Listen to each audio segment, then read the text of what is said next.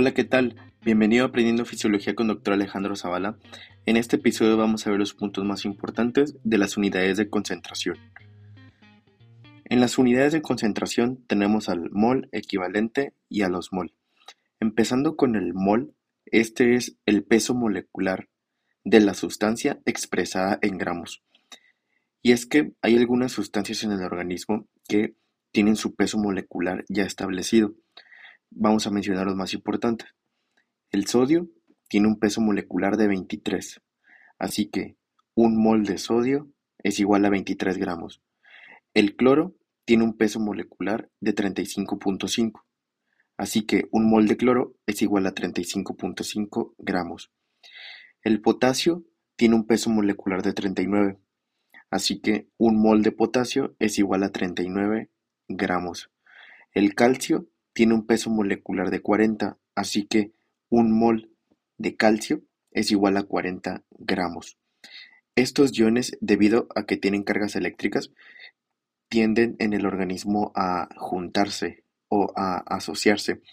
Y pues tenemos lo siguiente. Un mol de NaCl, es decir, de sodio y de cloro, representa 58.5 gramos.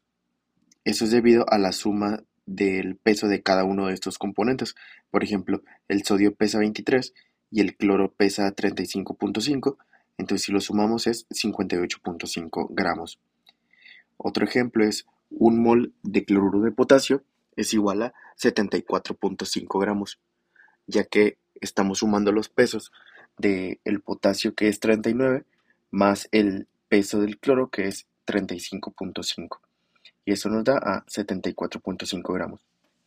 Y por último, un mol de cloruro de calcio, es decir, un calcio unido a dos moléculas de cloro, es igual a 111 gramos. Esto es debido a la suma de los pesos de estos componentes. Por ejemplo, el calcio pesa 40 y en este caso el cloro, pero son dos moléculas de cloro, cada una aporta 35.5 y la otra 35.5, más los 40 del calcio ya nos da el total de 111 gramos. Continuando ahora con los equivalentes, eh, esta unidad lo que está representando es el número de cargas eléctricas que tienen las moléculas. Y tenemos también lo siguiente importante.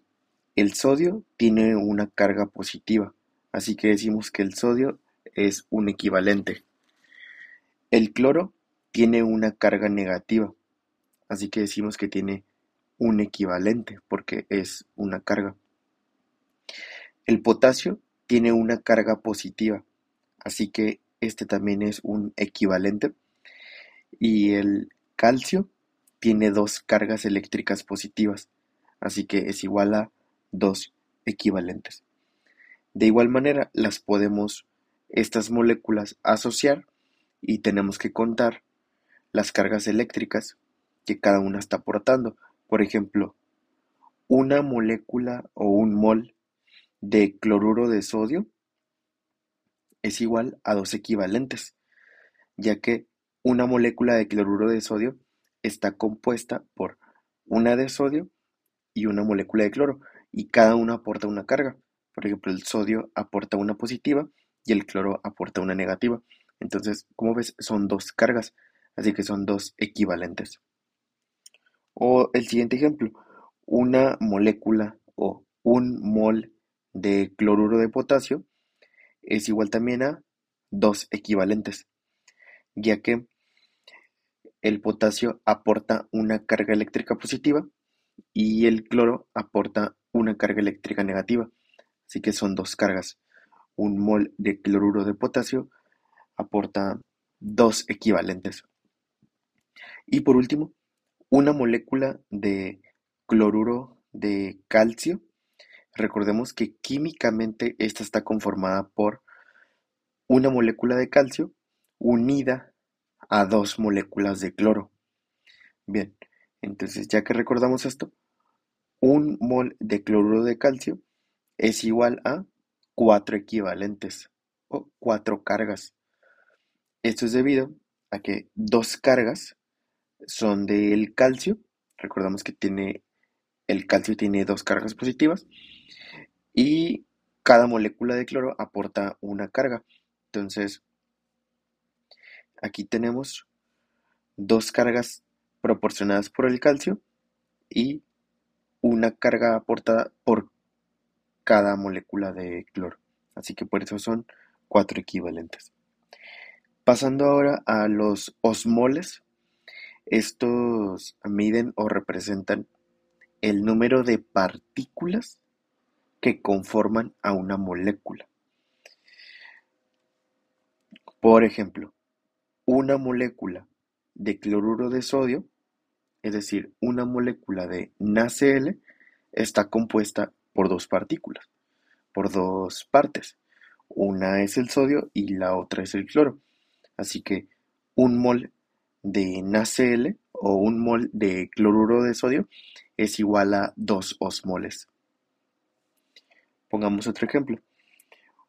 Un mol de cloruro de calcio está compuesta por tres partículas, ya que está compuesta por una molécula de calcio y dos moléculas de cloro.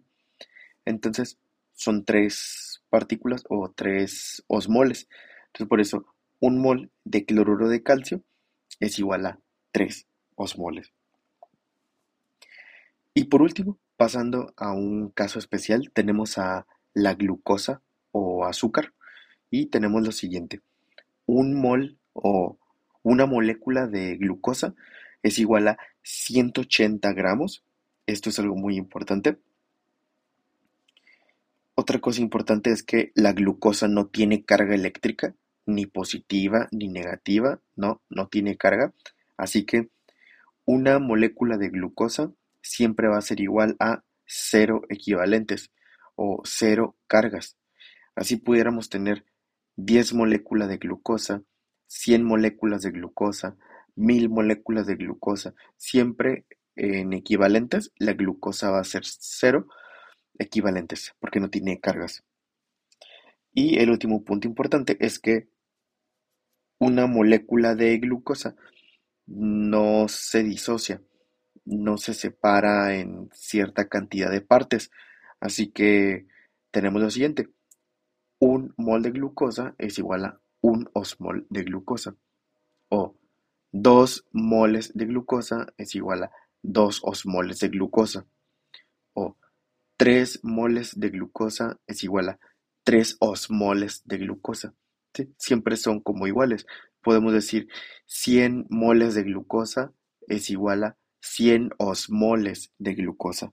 Siempre se va a respetar esta ley. Y bien, con esto hemos acabado este episodio. Nos vemos en el próximo.